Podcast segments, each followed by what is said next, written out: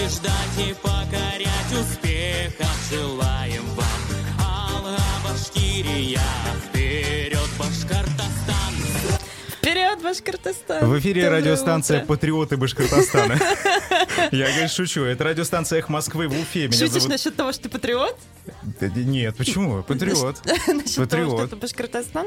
Дарья Кучеренко, Айдар Ахмадиев, Никита Полянин за звукорежиссерским пультом. Вы не ошиблись, радиостанция. Это действительно эхо Москвы в Уфе. А то, что вы слышали, это поздравление музыкального коллектива из Салавата а, ко дню рождения Радия Хабирова, главы Ему республики. исполнилось 57 лет э, позавчера, 20 марта это случилось, и вот, э, ну, кстати, неплохо. Что, Ну, не- зву- неплохой звучит возраст? неплохо. А. Не, и возраст тоже. Ну подожди, Владимир Тебе Путин, уж, конечно, президент знать, нашей хорошо страны. в 57 лет живется или нет. Владимир Путин сказал, что у нас глава Башкирии довольно молодой и перспективный, да, там, руководитель, что-то Как вы подобное понимаете, было. сегодня в эфире мы будем слушать патриотические песни, цитировать Владимира Путина, не переключайтесь.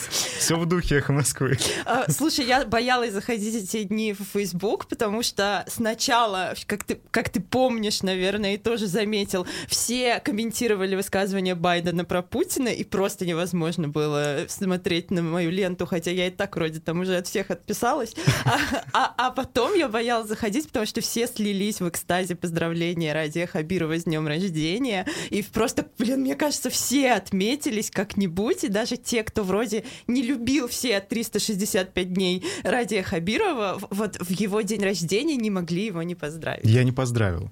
Я не Ну, понимаю, вот сейчас почему, это делаем. Почему ты в этом признаешься, и тебе не стыдно выйти просто вон из студии? Ты, ты сейчас это пользуешься своим служебным положением, Да, сейчас его да, почему? Прям- вот э, смотри, это же лучше, чем на фей- Фейсбуке, правильно? Прямой эфир радиостанции. Ты видел э, подарок, который подарила э, жена Радия Хабирова, Карине Хабирова Торт? ему? Торт. А ты знаешь, что было на торте? Да, цитата из «Мастера и Маргариты». Который сказал Воланд. Сатана. Вот я немножко такая...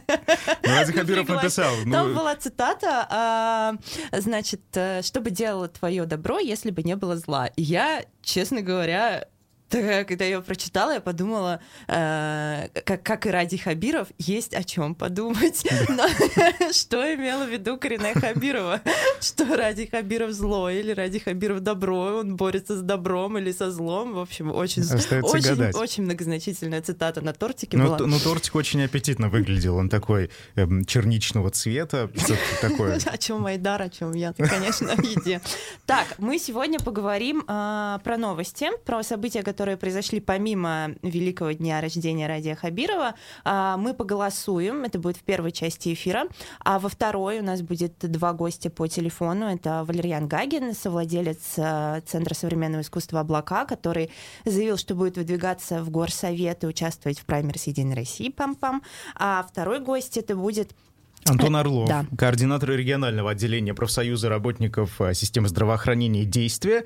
Э, С ним поговорим о том, э, действительно ли ожидается третья волна и как больницы в Башкирии готовятся э, к новому этапу распространения вируса. Э, Я напомню, что многие европейские государства уже начали снова возвращать ограничения, но в Башкортостане все немного иначе. Э, У нас обратные процессы сейчас наблюдаются. А, И к тому же Антон Орлов расскажет о коронавирусных выплатах, потому что мы знаем эту нашумевшую историю с семьей, где остался восьмилетний или девятилетний сын, и оба родителя у него э, умерли от коронавируса, к большому сожалению. И семья не получила страховых выплат. Не получила, да. И об этом поговорим, потому что, по словам Антона, таких э, историй очень много. Это всего в лишь Башкирии в одна. том числе, да. Да. Ну, это будет во второй половине нашего эфира, а сейчас давайте почитаем, что СМИ писали эти дни. Кстати, Айдар, ты на работу с пробками добрался, я так понимаю. Да, через пробки, да. А, Ну, э, С сегодня- пробками, с да. про- С пробками. Слушай, а я в таком хорошем настроении сегодня встала, надела пальто и подумала, так, я всеми силами приближаю весну, мне вообще пофиг, что там холодно и снег, потому что 22 марта, и уже пора бы прийти весне. И в хорошем настроении встала в пробке на Октябрьской революции и думала, сейчас я просто не успею на эфир, но чудом успела, и что сегодня какие-то прям очень большие пробки. А я, а я э, по дороге в студию слушал подкаст Дины Рубиной, писательницы. Обожаю ее, это субботние ее подкасты. Так. Э, Прям вот как-то настроение улучшилось даже. Э, Ну что ж, все-таки обзор прессы. Почитаем материалы, э, что, что у нас там есть. Я открыла сайт администрации города, и здесь прошел смотр сил и средств, привлекаемых к проведению и ликвидации ЧС в период весеннего половодья. Просто меня всегда все веселят такие новости. Я обожаю события, когда проходит смотр техники коммунальный. Когда просто, вот, вот просто, я не прав, я не понимаю смысла. Ну, я, что это должно нам показать? Что мы готовы к борьбе с половодьем? Мы, просто готовы к борьбе всегда. Вот, видимо, в этом какой-то смысл, потому что выставляют же не только пожарные вот эти машины старенькие такие, но еще и э, эти машины, которые моют улицы, например. И, и что должно нам, как горожанам, это сказать, что мы действительно всегда э, как на фронте, как мы, мы с кем-нибудь воюем, со снегом, с пылью, с половодьем, с немцами. Интересно, там э, был тот самый трактор, который по утрам постоянно вокруг моего дома так тарахтит, что... какие-то особенные Это мой будильник персональный, понимаешь? Слушай, ну ты потом зайди, проидентифицируй, может быть, он тут и есть. Тут есть фотографии очень красивые. Что еще почитать? Ну, если про серьезные вещи говорить, на таких у нас больше, а, новая газета выпустила материал про Башкирию «Закрыть и забыть» он называется. В Уфе из-за пандемии прекращает работу уникальный центр профилактики деменции. Речь идет о культурно-досуговом центре для пожилых людей «Сеньор». Его владелица, э, член общественной палаты Кристина Недорезова-Дремина, а, она рассказала новой газете, что открыла центр в 2019 году. И в центр принимаются пожилые люди, у которых первая стадия деменции, и они там занимаются йогой, физкультурой, китайской гимнастикой, английским языком, языком жестов. В общем, такой хороший досуг для пенсионеров э, был организован. А, но из-за того, что были введены ограничения, и людям старше 65 лет нельзя было выходить из дома, а, центр перестали посещать, а, и а, средств на арендные коммунальные платежи у владельцев ну, не осталось. И Кристина а, Недорезова-Дремина рассказывает, что она даже продала машину, чтобы покрыть э, расходы центра, но ей не хватило средств, и еще есть долг, сейчас полтора миллиона рублей. Заканчивается материал тем, что новая газета направила запрос в мэрию Уфы с просьбой как-то помочь центру. Но местные СМИ тоже об этом писали, но вот э, обратила внимание, что и федеральные а, не остались в стороне. Ну, на самом деле, это не единственная организация, да, которая из-за пандемии пострадала, и э, на самом Связанная деле это ужасно. с помощью э, уязвимым группам. Э, Даш, ты знаешь, вот на самом деле меня очень удивляет и в то же время раздражает эта ситуация с коронавирусом. Дело в том, что активистам запрещают у нас проводить массовые мероприятия, публичные митинги, там акции протеста разные. А у нас э, вот не позволяют проводить какие-то иные мероприятия таким организациям, организациям свободно работать, но в то же время а, проводятся совершенно свободно концерты, совершенно свободно акции какие-то, которые организуются властями, партией Мне власти. Ты эфир об этом говоришь. Ну, меня это удивляет, Я каждую жду, неделю. когда ты уже перестанешь удивляться. Каждую ну, неделю здорово, такое происходит. Ты да. а, плюс, насколько я знаю, у нас еще и Денис Майданов планирует приехать в Уфу и провести какой-то концерт. То есть, если бы тебе нравился певец, и он, и он выступал, ты бы так не возмущался. Нет, вот на Денис самом деле, Майданов. кто угодно бы, если бы приехал, и ну, на самом деле это было бы неправильно. Ну подожди, ну концерты это проходят, сейчас очень много разных групп приезжают, и люди ходят на эти концерты. У меня очень многие знакомые ходят. Чего ты не возмущаешься? Ну, на, нет, на самом деле это тоже неправильно, я считаю. Ну, давайте так, все-таки условия должны быть одинаковые для всех. Да, если мы проводим концерты правительственные акции, то почему мы запрещаем э, такие же акции проводить оппозиции?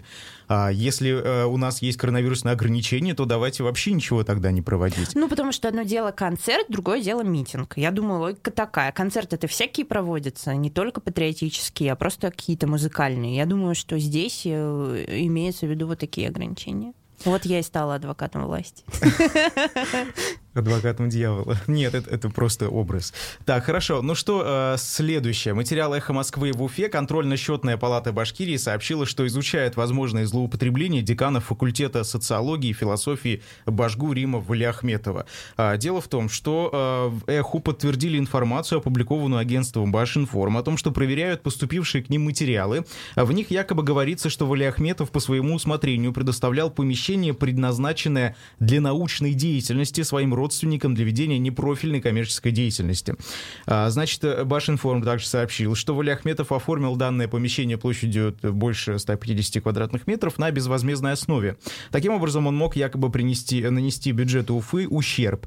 А, дело в том, что материалы проверки контрольно-счетная палата республики планирует передать правоохранительным органам. Возможно, она это уже сделала, а, но в то же время это все как-то, знаете, выглядит вот под, под определенным соусом. Дело в том, что Рим Валиахметов, декан факультета философии и социологии Башку, а, буквально за день до этого Э, предоставил журналистам результаты социологического опроса сотрудников университета, э, которые говорят нам о том, что преподаватели Башгосуниверситета в большинстве случаев выступают против того самого объединения УГАТУ и Башгу.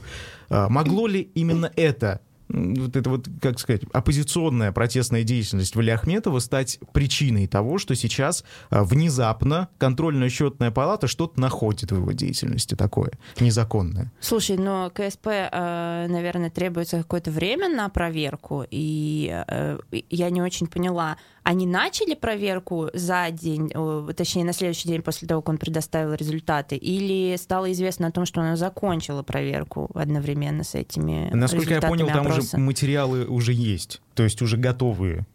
Ну, тут вопрос, конечно, когда начала КСП эту проверку, потому что я не думаю, что проверка один день длилась. Ну, э, смотри, дело в том, что я у себя посты на этот счет в Фейсбуке написал, и там э, пришел какой-то человек в комментарии, э, который сказал, что еще в, в феврале поднималась эта тема, писались обращения в ту же самую э, а палату, а насколько я понимаю. Нет, о Риме в Ляхметове, угу. о его якобы незаконной деятельности. И тогда якобы проверка началась. Уже эта история давнишняя. Просто вот сейчас обратили на нее особое внимание внимание в связи с тем, что э, Рим Валиахметов начал такую активную деятельность вести. Ну, можно сказать, что просто вытащили из-за пазухи э, какой-то компромат. Возможно, это так. Возможно. Кстати, ко мне обращались э, некоторые представители тех, кто работает в БашГУ, и говорили, что там очень многие преподаватели недовольны объединением, но проблема в том, что они не хотят говорить под своими именами, они хотят говорить только анонимно, а, как мы понимаем, исключительно анонимную информацию мы, журналисты, журналисты в СМИ не можем давать, потому что мы несем ответственность. И,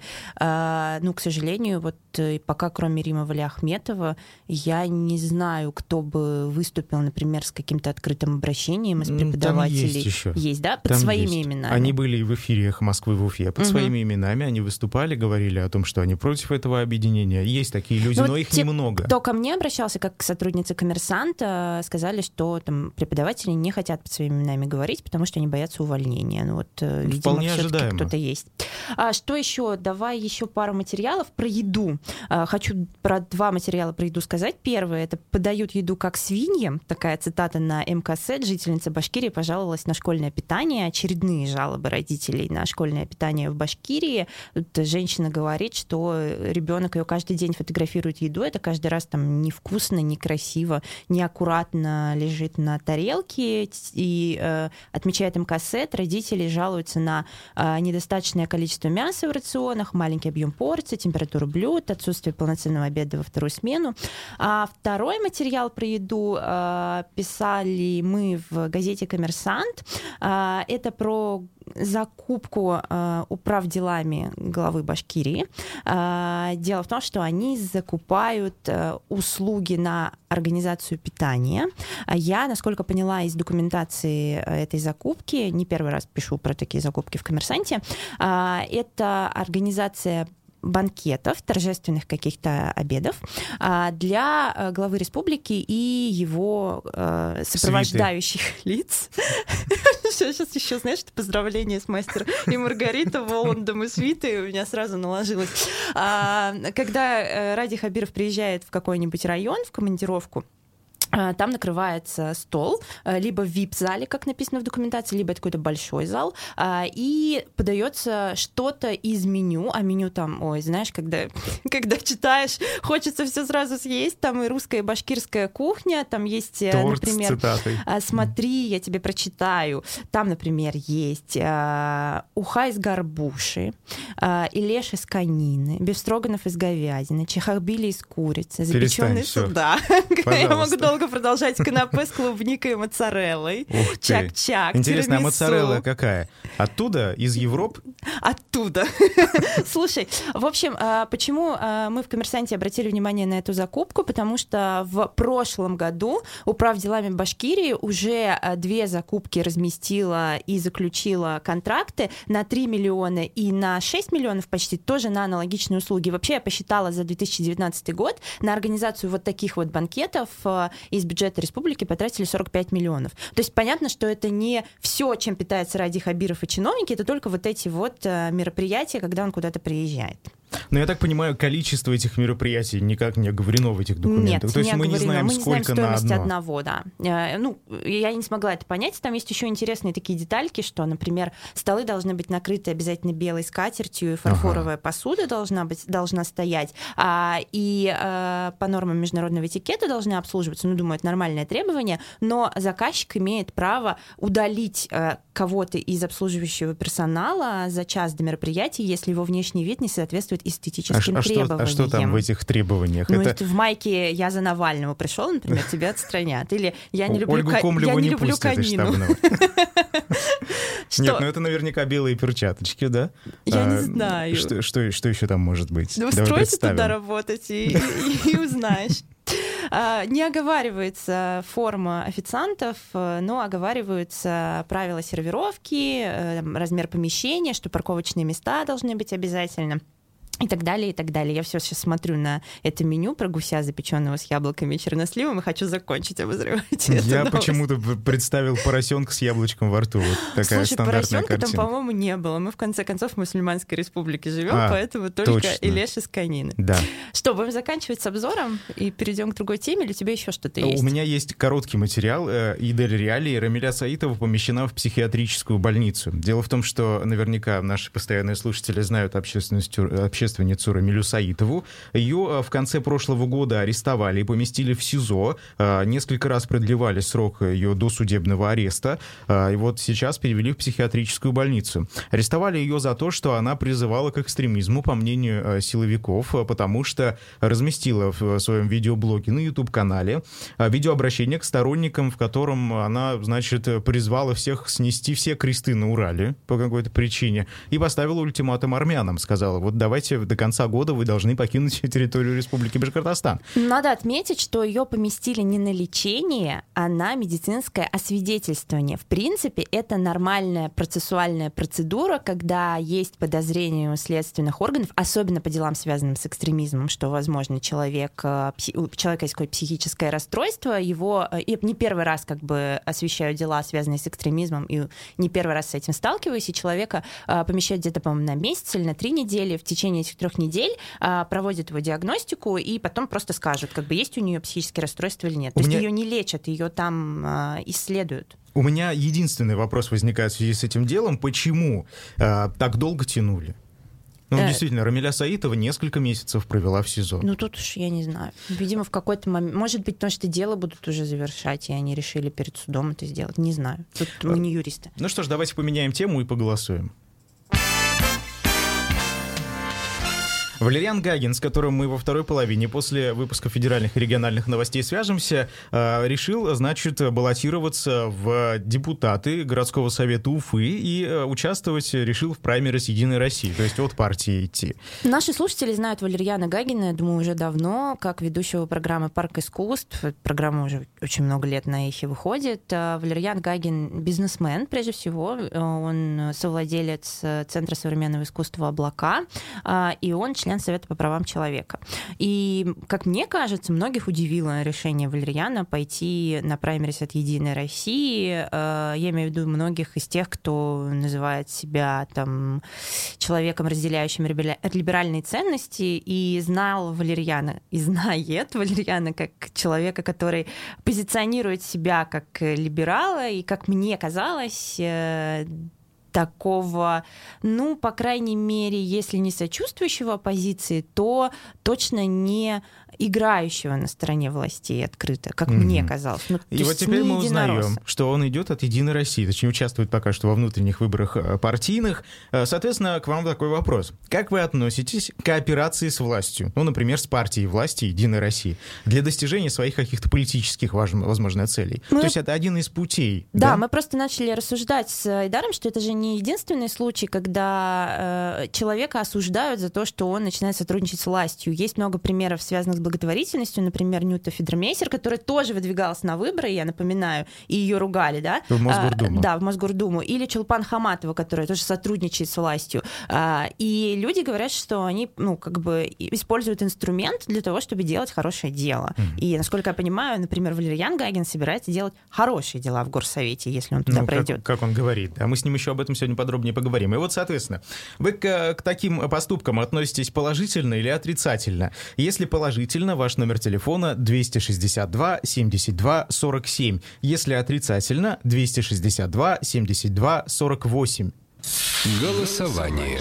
Процесс пошел. Как вы относитесь к кооперации с властью, например, с партией власти «Единая Россия» для достижения каких-то своих целей в качестве получения там, одного из путей получения мандата депутатского. Если положительно относитесь 262 72 47, отрицательно 262 72 48. Я скажу только, что я считаю достаточно наивными э, веру в то, что можно, например, пойти от Единой России и потом голосовать по каким-то проектам не так, как голосует Единая Россия. Практика показывает, что у нас есть примеры людей, верящих в это. Мы, помнишь, вызванивали врача Глеба Глеба Глебова, который да. говорил, что пошел в Единую Россию, думая, что он будет свои проекты там продвигать и не голосовать так, как голосует Единая Россия, у него ничего не получилось. Но Горсовет, наверное, все-таки, может быть, не такое политизированное место. Ну, про это мы поговорим mm-hmm. подробнее после новостей с Валерьяном. Mm-hmm. Ну что ж, э, пока что давайте продолжим голосование. Звоните по номеру телефона 262 72 47, если вы относитесь положительно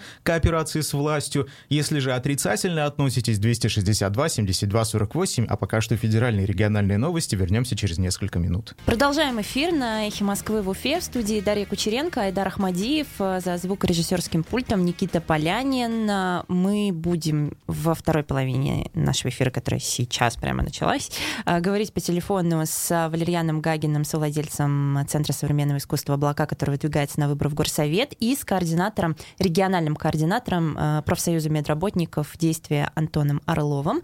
Но нам нужно подвести итоги голосования и кстати, я забыла, что мы, кажется, не объявляли номер для смс и забыли сказать, что у нас еще есть трансляция на Ютубе и Фейсбуке. Да, там есть онлайн-чат, э, куда вы можете присылать свои вопросы. Ругательства реплики. про нас, э, хейтить Ругательства. нас. Нет, нет, давайте комплименты лучше. Это все-таки интереснее. А, давайте Айдару комплименты, а мне хейт. А, давай подведем итоги голосования. Я напомню, что мы спрашивали, как вы относитесь, когда а, человек, который э, разделяет э, либеральные ценности и не был замечен в явном сотрудничестве с властью, вдруг э, начинает с ней сотрудничать для того, чтобы, как ему кажется, делать какое-то хорошее дело. Да? Вот. Ну, то есть получить депутатский мандат, Например, чтобы... получить депутатский мандат. Чтобы даже. что-то сделать чтобы потом. Чтобы что-то менять в городе. Ну, вот как Валериан Гагин, потому что он участвует в праймере Мне Единой он России. икает просто. Мы столько Но раз сейчас он поикает нам в эфире, потому что мы скоро ему позвоним. А, результаты голосования таковые. А, положительно к такой кооперации с властью относятся 11% слушателей, остальные 89% относятся к этому отрицательно. У них просто нет политических амбиций. Все дело в этом. Ну, да, конечно. Что, звоним Валерьяну Гагину. А, сейчас что еще рассказать? Кстати, важно, да, отметить, что он будет выдвигаться по седьмому избирательному округу. Это тот самый округ, где будет выдвигаться еще координатор штаба Навального в Уфе Лилия Чанышева. И по словам э, многих, э, немногих, просто политик, некоторых, скажем, политологов. Будем честны, немногих. Ну, не знаю, многих или немногих, э, не всех опросили, да, не всех слушали. Это якобы специальный политический трюк. И Валериан Гагин с нами на прямой связи. Валериан, доброе утро. Доброе утро, Валериан. Как Доброго так получилось, утра, что вы э, с Лилией Чанышевой, с координатором Уфимского штаба Навального, оказались на одном избирательном округе? Точнее, планируете выдвигаться от одного округа. Э, как так вышло? И когда это решение о вашем выдвижении было принято? Слушайте, ну, во-первых, традиционно я, я участвую в праймерис не первый год. А, это ну, прекрасная площадка, во-первых, для того, чтобы свои идеи донести до а, большого числа людей, которые а, во власти у нас, да? это первое. Второе, распространить информацию о том, что делают облака, о том, как, о наших планах по там, созданию парка искусства, для таких актуальных. Поэтому это такой нормальный, нормальный ход мой э, округ, да, я всегда по нему выдвигаюсь. Это мой родной округ, я здесь вырос, живу, и, собственно, здесь же будет э, парк искусства создаваться, дай бог. Вот. А то, что касается Лиличанши, ну, это к ней вопрос. Э, я сам был удивлен, когда э, узнал на следующий день после того, как я заявил, что по одному же по одному и тому же округу идет Лили со мной. Ну, не знаю. Ну, ты, ты, Валериан, ты честно не знал, да, что она выдвигается по этому округу? Просто она заявила об этом в конце февраля, а ты заявил об этом э, да, уже я в вот когда, марта. написал, когда ты написала мне, да, типа, ну, в комментариях о том, что это такое, и я специально промониторил страничку даже Ильичана, что нет там этой информации. Не, ну, она заявила на встрече с волонтерами. Смотри, ну какая логика? Понятно, что, например, а, власти не могли не знать, что происходит на встречах э, волонтеров штаба Навального, да будем честны, понимаешь, что не знают, что там происходит. И она заявила об этом в конце февраля, а, и ты выдвигаешься, как бы, на, на, ты идешь на праймере с партии власти, поэтому как бы странно было бы предположить, что в «Единой России» не знали, кто еще по этому округу выдвигается. Слушай, ну я вообще-то э, до того, как отправился в Единую Россию э, писать, собственно, заявление по этому округу, я сказал, что я поэтому пойду округу. Потому что я всегда по нему хожу, вот здесь у меня парк искусства находится, планируем здесь создавать. Вот. То есть э, я вообще не, не понимаю, это проблема, да, на самом деле? Это проблема для кого? Что вот, Лилия идет по этому округу. Ну, хочет идти, ну, ради бога, пусть идет. Нет, смотри, э, я думаю, что в прекрасной России будущего это не проблема, когда у нас есть честные конкурентные выборы и идут э, два сильных кандидата, которые, как мне кажется, в ну, э, примерно их электорат совпадает и пересекается в чем-то, да, а в не очень прекрасной России настоящего, возможно, это не так хорошо, потому что вы будете оттягивать друг у друга голоса, если вас обоих зарегистрируют. Ты об этом не думал?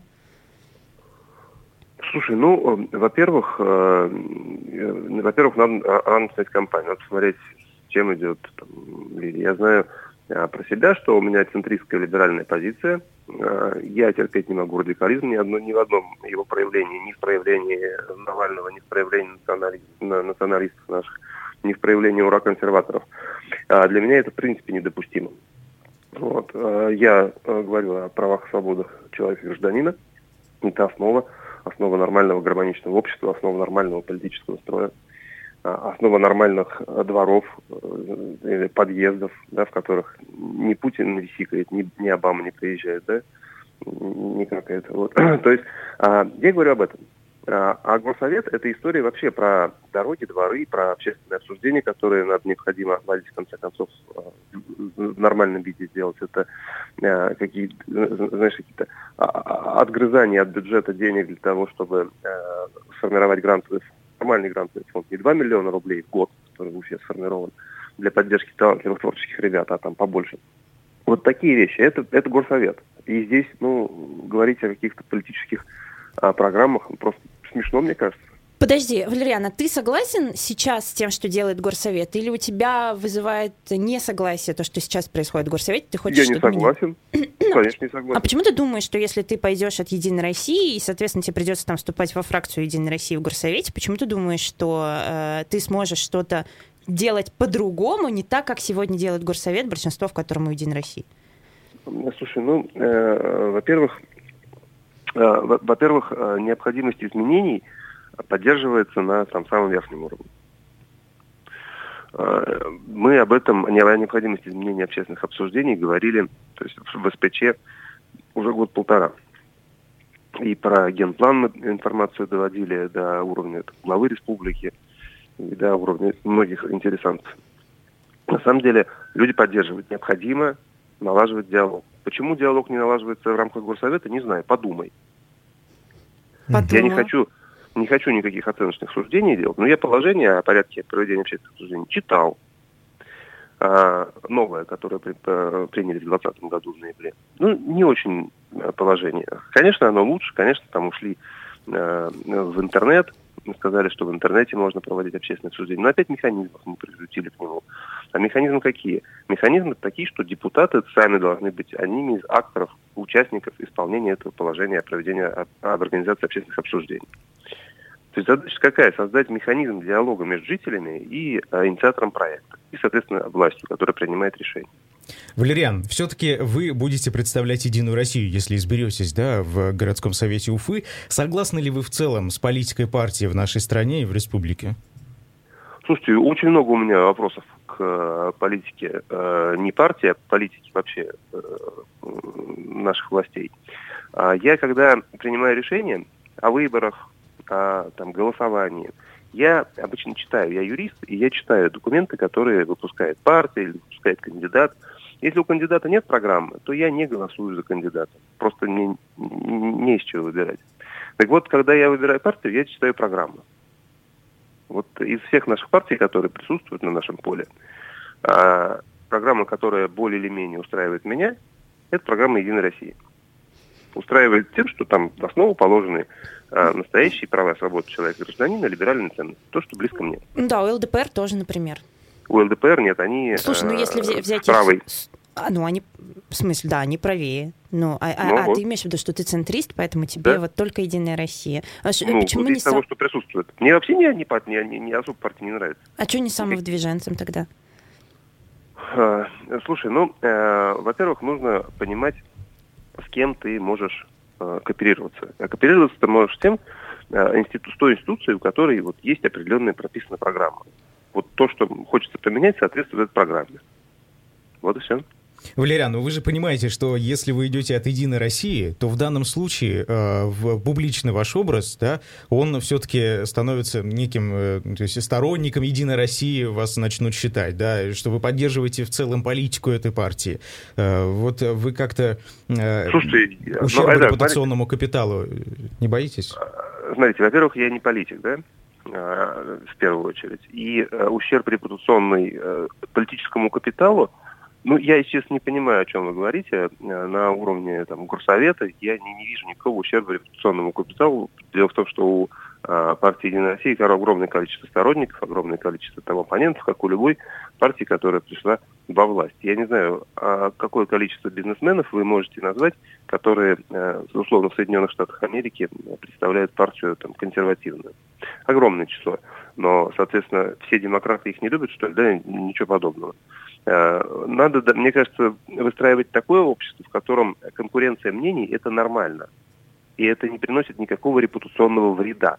Не надо говорить о том, что если ты против нас, ты мой враг. Вот эта радикальная позиция, она настолько вредна нашему обществу, настолько она разрушительна, что ни в коем случае нельзя ее подпитывать.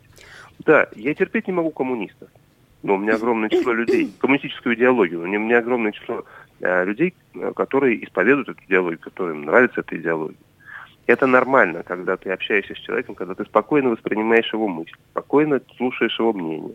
Когда у тебя есть свое мнение, отличное от этого Ну, человека, Валерьян, это прекрасно. никаких вопросов не было бы, если бы мы были в ситуации, когда действительно можно было бы э, выражать свое мнение спокойно, была, был бы плюрализм и конкуренция, а не так, как, по-моему, мы готовы терпеть мнение Единой России, но только она не очень готова терпеть альтернативные мнения. Ну что, мы сейчас прикидываемся, что это не Слушай, так? Дарья, я совершенно спокойно высказываю свое мнение о любых вопросах на любом уровне. Мне ничего не мешает а, это делать. И вот, мне кажется, все эти э, вопросы, большая часть вопросов, конечно, безусловно, есть э, отвратительное там состояние э, законодательства, связанного с организацией митингов. Но это уже уровень России, и там очень сложно взаимодействовать, потому что там другая палка, другая ситуация, там, когда э, и с одной стороны есть э, радикальное вот проявление протеста, с другой стороны ультраконсервативный ответ на этот протест. Я писал в Фейсбуке, в комментариях все свое мнение по этому поводу. Но, а, а, тем не менее, высказывать свое мнение, отличное от э, мнения правящей э, так скажем, верхушки или там людей, которые во власти, можно и нужно. И, Хорошо, Валериан, у нас осталось мало э, времени, да, но я не могу этот вопрос не задать. Я понимаю, что вы идете да? в горсовет, а не в федеральный, даже не в региональный парламент, но все же, как вы относитесь к э, той самой верхушке Единой России? Вот, например, президент России Владимир Путин э, или другие э, акци... э, фигуранты, так скажем, да, деятели из Единой России, именно из верхушки. Вот вы как к ним относитесь? Э, в смысле, никак не отношусь. Ну, то есть вы в большей степени это, поддерживаете это, политику, это, например, Владимира Путина и партии в целом, да, на федеральном масштабе, или не поддерживаете? А, слушайте, ну, во-первых, насколько я понимаю, Владимир Путин не является членом партии, да, если я правильно помню. Валериан, вот. ну, я думаю, что да. Айдар имеет в виду законодательные инициативы, например, которые Единая Россия, ее федеральный центр принимает в Госдуме. Сложно а, не ассоциироваться с этим, когда ты выдвигаешься от этой партии, Слушай, ну даже ну вот в когда... Горсовет когда вот в прошлые думские выборы э, были, да, это правильно, я единственное просил, говорю, друзья, ну хватит э, принимать э, такое количество законов, остановите, может, ревизию сделаете.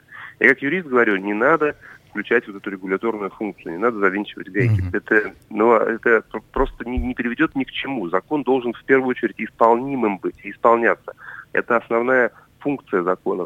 Спасибо большое. Надеюсь, у тебя получится. Директор Центра современного искусства «Облака» Валериан Гагин с нами был на связи. Сейчас мы э, созвонимся с Антоном Орловым, региональным координатором профсоюза работников системы здравоохранения «Действия». А с Антоном мы, э, я напомню, кстати, профсоюз э, медработников «Действия» ведет то самое дело, э, связанное с гибелью э, от коронавируса двух родителей э, уфимского ребенка, э, школьника. Э, эта история стала, вышла даже на федеральный уровень. И вот именно действие занимается этим. Антон с нами на связи. Доброе утро. Доброе утро, Айдар. А, Антон, скажите, пожалуйста, какие новости по той истории, где врач скорой помощи умерла от, после заражения ковид, и ее семья не получила извините, не получила страховых выплат. Насколько я знаю, а, вы вроде как нашли пациентов а, с подтвержденным коронавирусом, с которыми она взаимодействовала, верно? Да, мы нашли ее пациентов а, в декабре. Мы нашли произведенные ей специальные социальные выплаты, которые выплачиваются именно медработникам, оказывающим помощь пациентам с коронавирусом. Проверку сейчас ведет республиканская прокуратура сама, то есть не спустила куда-то в район, не в город, то есть сама ведет проверку республиканская прокуратура. Ну, надеемся на объективную и полноценную проверку. А прокуратура проверяет на предмет чего? Мы, а, прокуратура проверяет Роспотребнадзор на предмет правильно проведенного санитарно-эпидемиологического расследования и составленной санитарно-эпидемиологической характеристики, в которой было указано, что Гайнулова а, Елена Георгиевна да, не заразилась на работе, потому что у нее не было пациентов, и она не оказывала помощь таким пациентам с коронавирусной инфекцией. Вот эта история, Антон, она, я так понимаю, далеко не единичная, да? Подобное происходит в Башкирии довольно часто с медиками. Ну, с медиками происходит э, вот именно такое, конечно, первый раз, то, что а, именно человек, который действительно оказывает помощь, потому что вот, а, оговорюсь, вот этот указ 313 президента, да, который регламентирует эти страховые выплаты, а, там непосредственно указано, что только при оказании помощи а, пациентам с коронавирусной инфекцией эти выплаты положены. Соответственно, есть случаи, конечно, когда люди заражаются от коллег, да, то есть просто на работе, но от коллеги, то есть не в процессе оказания помощи. И тут, к сожалению, вот следуя нормативному правовому акту этому, выплаты, конечно, выплат добиться ну, невероятно сложно.